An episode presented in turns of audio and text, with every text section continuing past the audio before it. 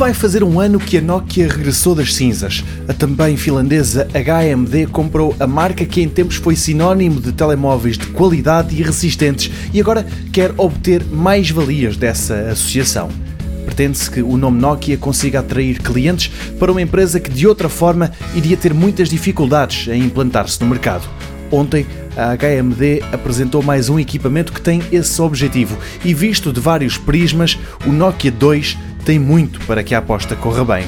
Primeiro, tem bom aspecto e o corpo é em metal. Depois, tem uma bateria gigantesca, 4100 mAh. Em termos de autonomia, fica bem acima dos topo de gama atuais. Destaque ainda para o sistema operativo é o Android 7 em estado puro e vem até com o Google Assistant, assistente pessoal barra inteligência artificial com selo da Google.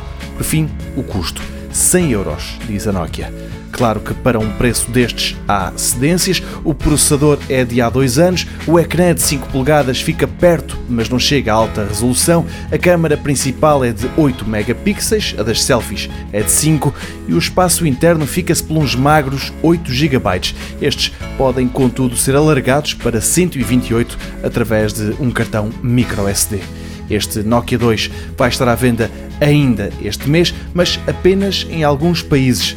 Não se sabe se Portugal está na lista inicial, mas por 100 euros talvez valha a pena esperar.